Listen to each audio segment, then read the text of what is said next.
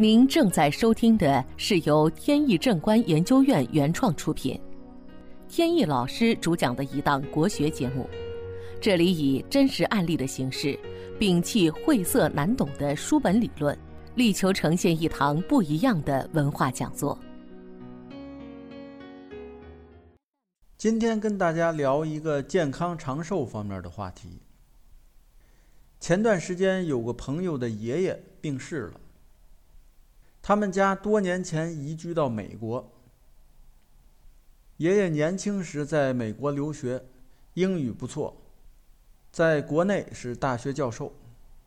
改革开放不久，爷爷首先移民到了美国，后来逐渐把家人都移走了，现在一家都在那边。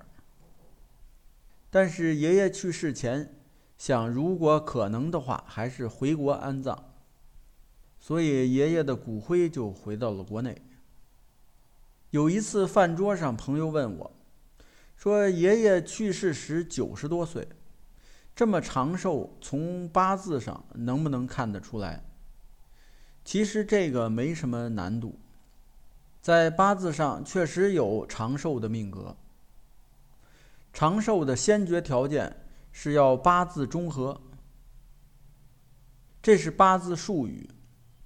就是指在八字中日柱天干和其他的天干地支之间，五行是否有强烈的刑冲合害？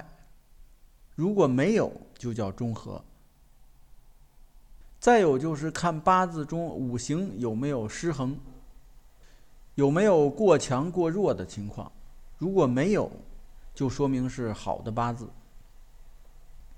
不过，这样的命格通常不会有大富大贵，但一生中身心健康，所以多数人长寿。在《滴天髓》中就有讲到，《滴天髓》是命格研究的人必看的一部命学书籍，是宋朝人写的，比较久远，它内容不多，所以我们现在看的主要是它的两个衍生版本，一个是《滴天髓忏微》。一个叫《滴天髓争议》，但是有一句话是《滴天髓》原文中的，叫做“何知其人寿，性定元神厚；何知其人夭，气浊神枯了。”意思就是说，如果想知道一个人是否能长寿，首先看他的八字中是否命格稳定平和。如果想知道一个人他是否年纪轻轻就会丧命，那就看他命格中是否有那种油尽灯枯的迹象。所谓油尽灯枯，就是命弱。但是有时即便强也不行，因为所谓的强一定是有偏重，一有偏重就会导致某一部分相对弱。朋友还介绍说。爷爷一生风流倜傥，有很多风流韵事。可惜不知道爷爷的八字，所以没办法算命。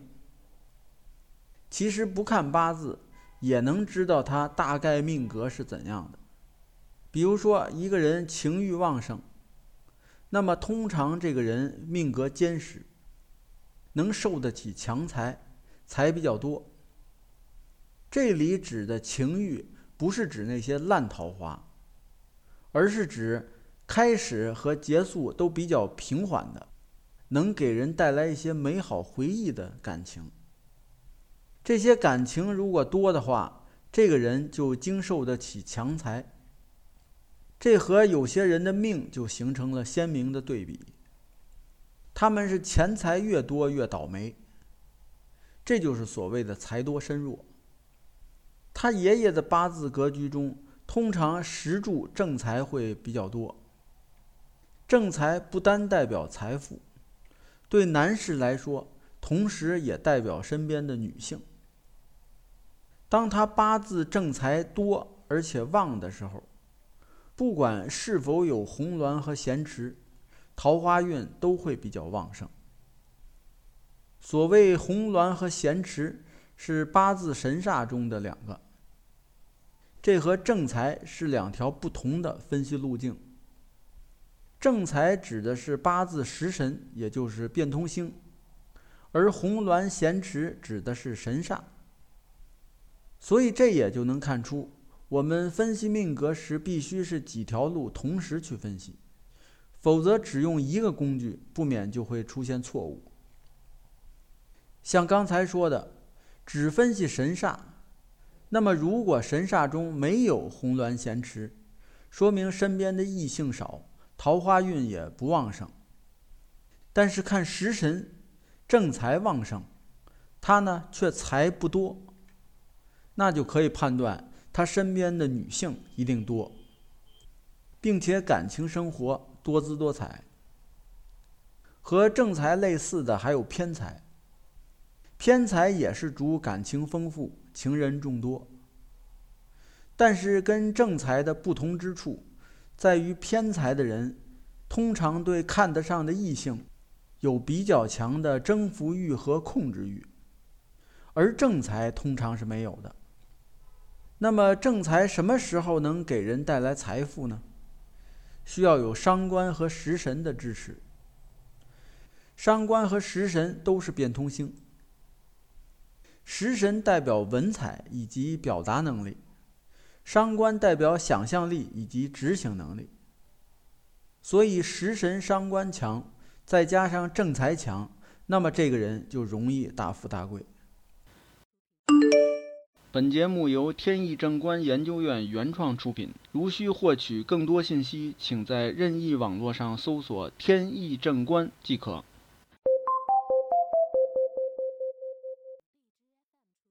回过头再看爷爷，他一生平安的度过，没有什么大灾大难，到老来活得比较长久，而且是寿终正寝，还有过世时子孙满堂都在身边，这就算是一种难得的好命，是一般人可遇而不可求的。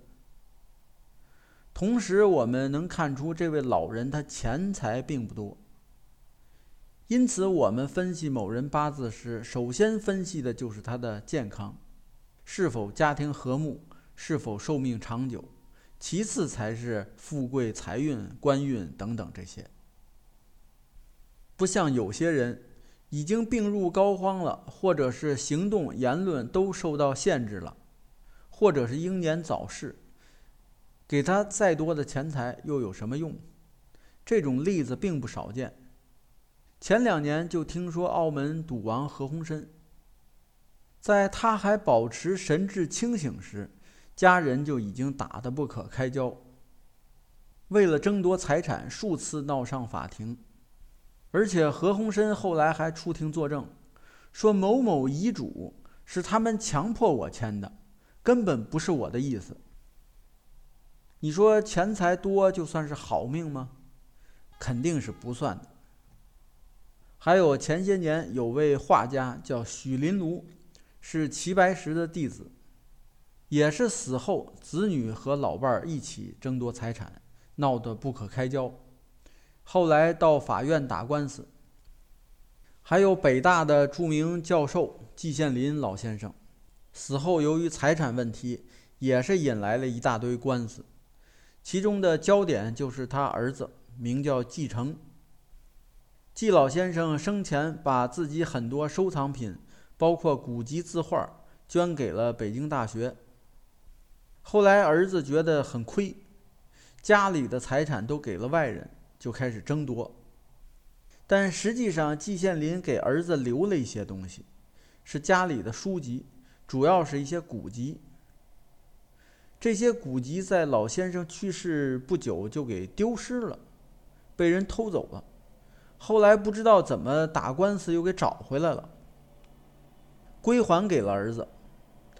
让人非常意外的是，儿子拿到书以后，很快就到拍卖会上给卖掉了，卖了一千多万。听到后，我在感慨之余，感到一丝幸运，还好老先生把大部分遗物都捐给了北大，否则一定都会是拍卖会的路数。作为一个知识分子，大家都知道书的重要性。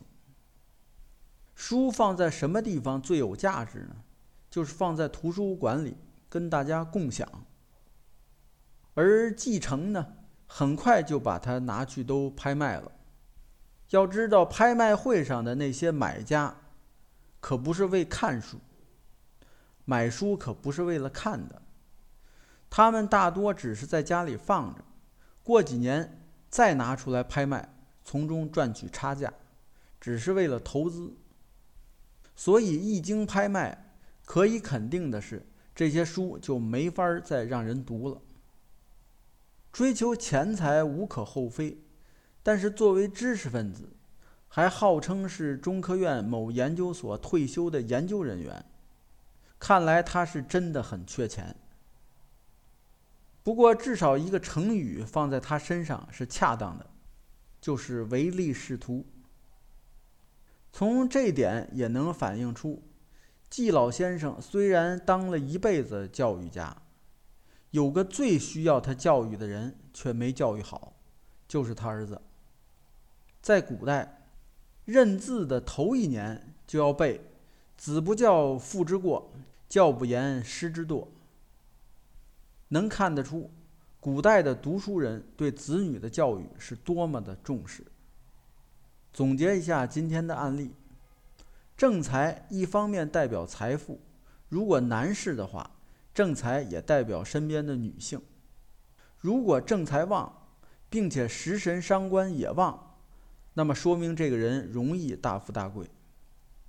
再有，评判好命格的标准，首先是这个人长寿、身体健康，并且家庭和睦，其次才是有钱。至于说是不是富贵，是不是高官得坐、骏马得骑？这个不是评判好命和坏命的标准。好，本期节目到此结束。这个专辑是由天意正观原创出品，天意老师播讲。如有问题，欢迎在节目下方留言，我们会及时答复。感谢大家收听，朋友们再见。